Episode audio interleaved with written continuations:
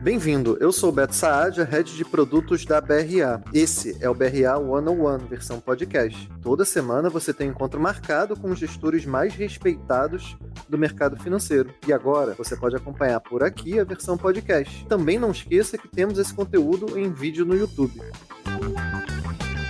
Rodrigo, Maranhão, é, obrigado pela estar tá com a gente conversando sobre esse novo fundo que está entrando, que é o Cadima Raivol, que as reservas já começaram e vai ter a liquidação do aporte no dia 2 é, agora de agosto, não é isso? Exatamente. Obrigado você aí, Beto, pelo convite. Prazer aí estar falando com você. Obrigado. É, eu, tenho, eu tenho uma história longa assim com o Cadima, o Rodrigo conhece, é, muita gente aqui na BRA conhece também, que foi o iníciozinho da Cadima na, que o Sérgio Blanc visitou a gente, Sérgio Blanc, que é um dos sócios é, fundadores aí da Cadima, e a gente ficou, na época eu trabalhava num family office, a gente achou super esquisito, assim, pra gente uma estratégia nova, né, uma estratégia quantitativa no Brasil, e aí sim a gente procurou saber como que isso era feito lá fora é, e tudo mais. De início a gente até ficou arredio, assim, com uma estratégia quantitativa nova de um fundo novo. É, e, e, eu me recordo, assim, que a, a própria Cadima ganhou muita notoriedade, você pode me corrigir, tá, Rodrigo, mas foi depois da crise de 2008, tá? do Global Financial Crisis, que o mercado derreteu, assim, tudo derreteu, bonds, ações e tudo mais. E aí, a, a minha área, que é uma área de distribuição, alocação, na época era um family office, aí sim que os alocadores começaram a buscar estratégias quantitativas, é, justamente para a gente entender anteriormente que a gente achava que a gente estava diversificado, é, mas aí depois, quando veio uma grande crise, é, a gente vê que não. E aí, a gente tem, de fato, uma indústria de fundos muito correlacionada entre si, e a a partir dali a gente ganha um certo apreço por estratégias quantitativas e o Cadima, de certa forma, era a única asset no Brasil proeminentes assim, nesse tipo de, de estratégia.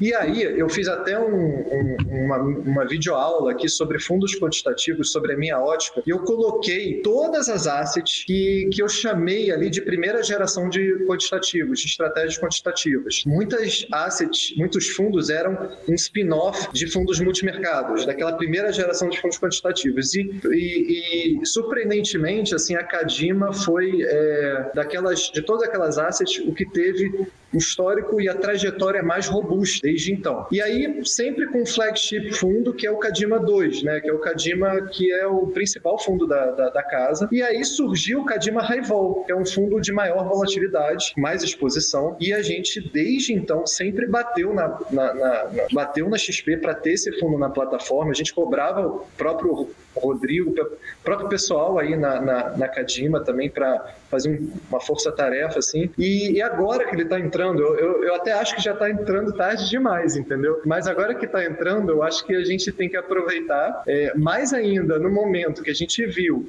a gente acabou de passar, passar por uma outra crise muito pesada, assim, que foi 2020, é, e, e, e, eu acho que as estratégias, assim como é lá fora, que o stop, os top fundos é, é, de, em tamanho são quantitativos, eu acho que esse é um tipo, sim, de segmento que vai crescer e ele sempre cresce pós-crise. Então, a primeira pergunta que eu queria te fazer, Maranhão, é sobre esse Cadima Raivol, que é, na verdade, uma extensão mais volátil do Cadima, é do Cadima 2, que já está na plataforma.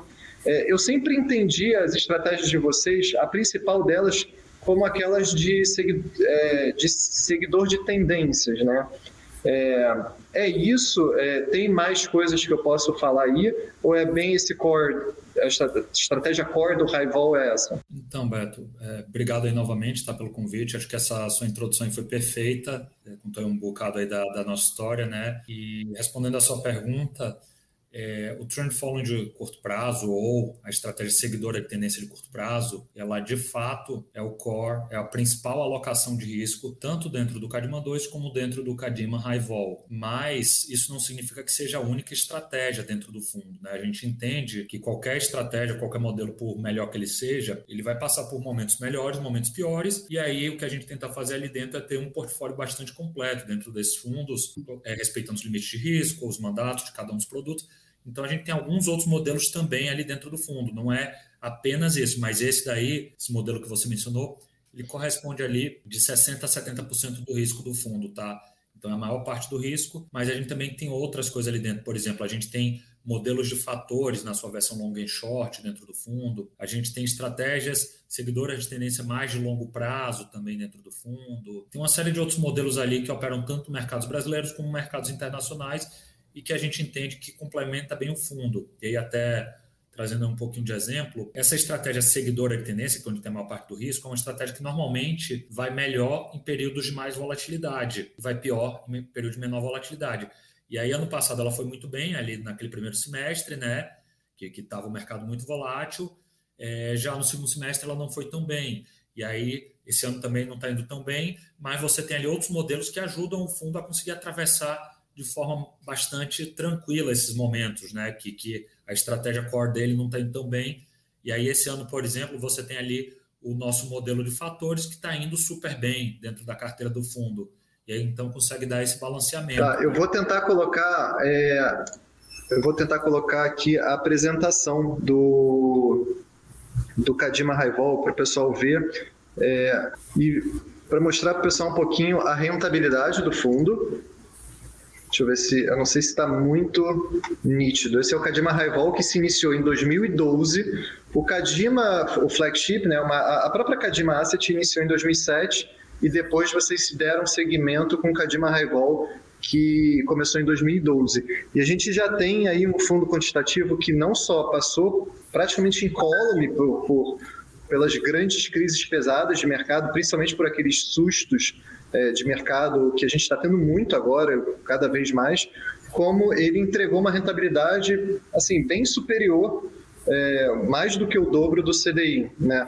É, eu, você entende que. Uh, como é que você entende, Rodrigo, uh, o fundo Cadima Raivol e até todos os fundos quantitativos como um todo, é, como instrumento de diversificação? Então, por exemplo, aquele cliente que está entupido de fundos, assim, é, ações, multimercados e aqueles fundos de renda fixa indexados à inflação, principalmente. Porque o pós pós-fixado não, não, tem tanto, tanto, tanta emoção, né? Mas o, o indexado à inflação, o ações e o multimercado, como é que você entende que um fundo de um fundo quant se insere dentro dessa carteira de cliente, é, especificamente falando de diversificação. Quando a gente fala de quant, né, isso diz respeito muito à tomada de, de decisões ela ser sistematizada, né, mas por outro lado, é, é, não daria para diversificar assim, achando que todo quant vai trazer diversificação. Isso daí não seria verdade.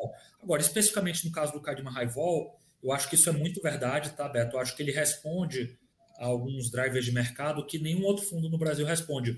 Hoje, inclusive, saiu aí um relatório da, da Empíricos recomendando o fundo e que a Empírico chamou o Raivol de é, é, o fundo mais diversificador do Brasil que eles chamaram, segundo palavras deles, né? Eu complemento dizendo que é o único fundo que na lâmina eu vejo a correlação com os principais índices de mercado.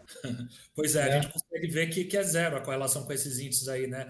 Você olha a correlação com o IFMM, que é o índice de fundos multimercados, é, é zero, basicamente. É, por que disso, né? Por que, que o Cadman Raivol tem essa característica? É, principalmente por conta do trend following de curto prazo, desse modelo que tenta capturar tendências de curto prazo, que a gente mencionou, né, que é a alocação principal do fundo, dado que esse modelo ele costuma ter melhores resultados em momentos de mais volatilidade.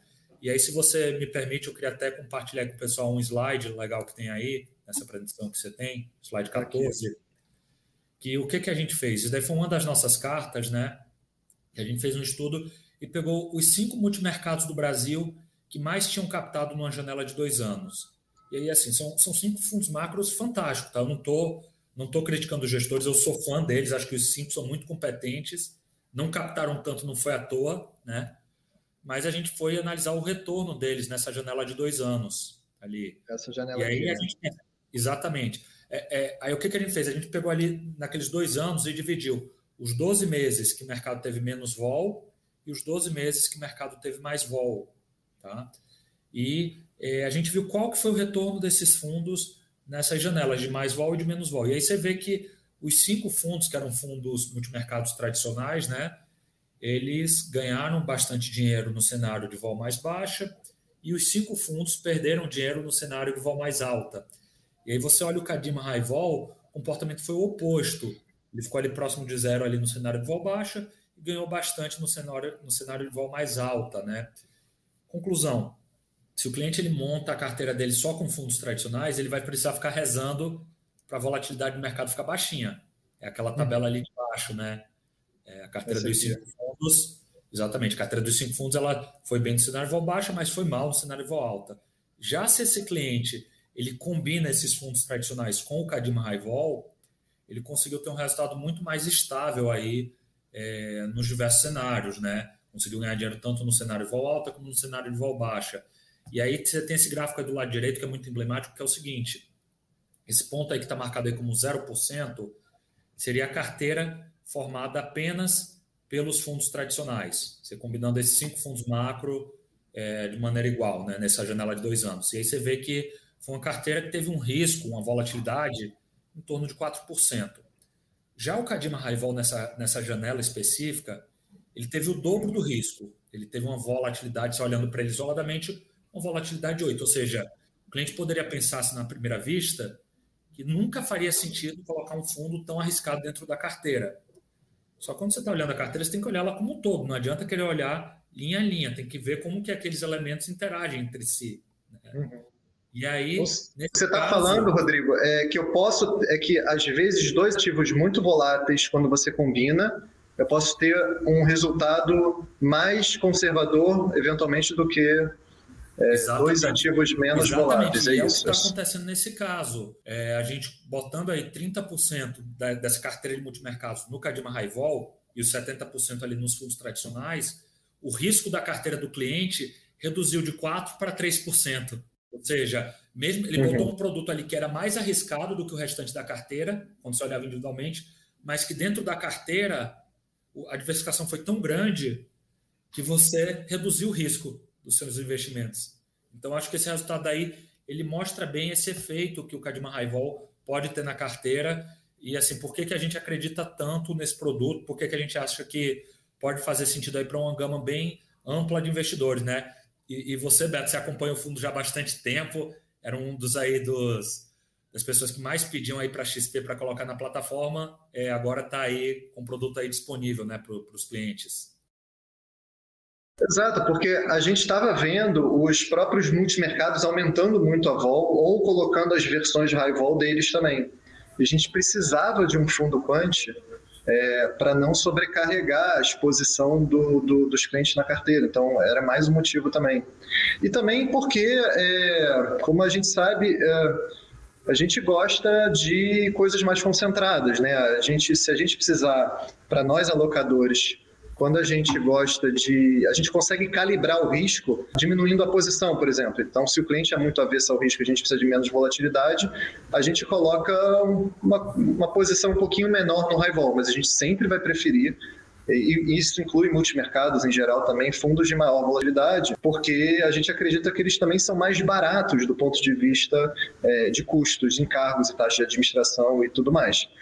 É, uma, eu acho que para começar a encerrar, assim, eu queria perguntar, eu tenho várias dúvidas, assim, isso aqui poderia estender muitas horas, mas é, saber um pouquinho dos instrumentos que vocês usam, né, para operar, humano, eliminar o fator humano e tudo mais, mas eu queria fazer uma pergunta um pouco mais subjetiva, que é, é até que ponto, de fato, você elimina mesmo o fator humano? Porque os próprios algoritmos são construídos por vocês e, eventualmente, você tem algumas estratégias. Assim, é, é uma, estratégias que acabam não dando certo, ou estratégias que você tem que fazer uma recalibragem e você fica senta na mesa para decidir se o que você tem de backtest é, é, é, é significante ou não para você usar aquela recalibragem a cada X meses e tudo mais. É, é, é assim, só para perguntar até que ponto é, é, é, zero fator humano mesmo, ou existe alguma certa discricionariedade de você olhar para o mercado e eu lembro, por exemplo, os anos ali do governo pré-Dilma, que a volatilidade, ali 2015, 16, 17,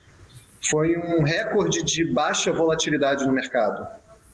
É, isso aconteceu também no S&P, aconteceu aqui no Ibovespa, ou seja, historicamente o mercado bateu cada vez níveis menores de volatilidade, é, isso prejudicou até alguns fundos quantitativos também, porque eles operavam com um cenário de volatilidade maior. Enfim, existe, esse, existe você traçar esse cenário, assim, você tentar traçar, poxa, o mercado nos próximos anos vai fazer uma distribuição de retornos que vai ter caudas mais longas ou caudas mais curtas, ou vai ser uma coisa de. É, por exemplo, como que está acontecendo agora? Assim, o mercado está caminhando lá fora nos Estados Unidos para uma alternância de baixíssima volatilidade e aí, de repente, a gente vê um estouro de volatilidade, né? É, vê um pânico desenfreado. Não, não existe aquele meio do caminho, né? Não sei se você está acompanhando isso.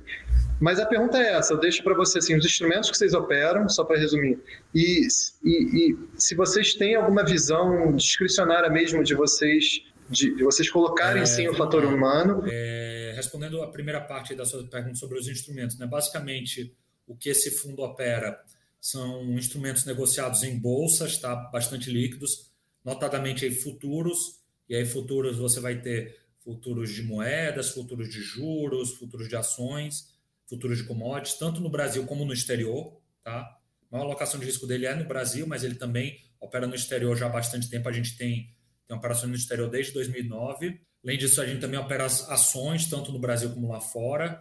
Tá? Então, é, basicamente aí a restrição que a gente tem é quanto à liquidez do instrumento. Tá? A gente não faz nada de crédito privado, é, acho que isso é importante de, fa de falar, não operamos crédito privado.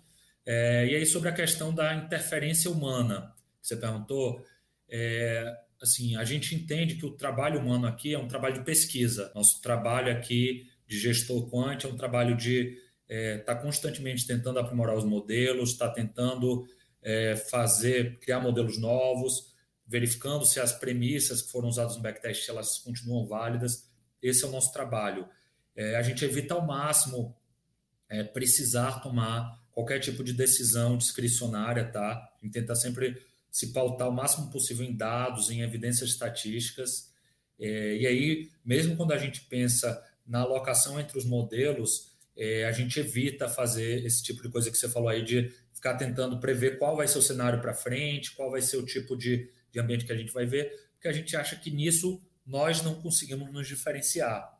E aí a gente prefere uma abordagem muito mais, lembra muito mais a abordagem de alocador aí que vocês, por exemplo, fazem aí, né? De, de fazer um, montar um portfólio ali completo. Claro que no nosso caso aqui a gente está falando de um portfólio de modelos matemáticos, de algoritmos, né? Então a gente prefere ter essa visão mais de longo prazo tentando montar um, um, portfólio de algoritmos que vai conseguir atravessar bem ali os mais diversos cenários. Claro que vai ter cenários melhores e cenários piores, mas o importante ali na nossa visão é que nos cenários ruins os resultados não sejam desastrosos e no, nos cenários bons é, os ganhos mais do que compensem em cenários ruins. Tá? Essa, essa é a nossa filosofia de investimento. Poxa, né? Super obrigado, Rodrigo. É, só para encerrar, o Cadima Raivol está disponível já para aplicação. A liquidação é no dia 2 o, se eu me recordo, o valor mínimo de aplicação aqui na plataforma da XP é de 20 mil reais, não é isso? Exatamente, é um a gente fundo, baixar o valor. É, um fundo para investidor qualificado. Obrigadão aí, tá aberto. É, obrigado, manda um abraço para toda a equipe aí, que, poxa, a gente tem uma super admiração e vamos, assim que, que melhorar ainda mais essa, essa fase de vacinação aí, depois estar tá junto aí no escritório de novo.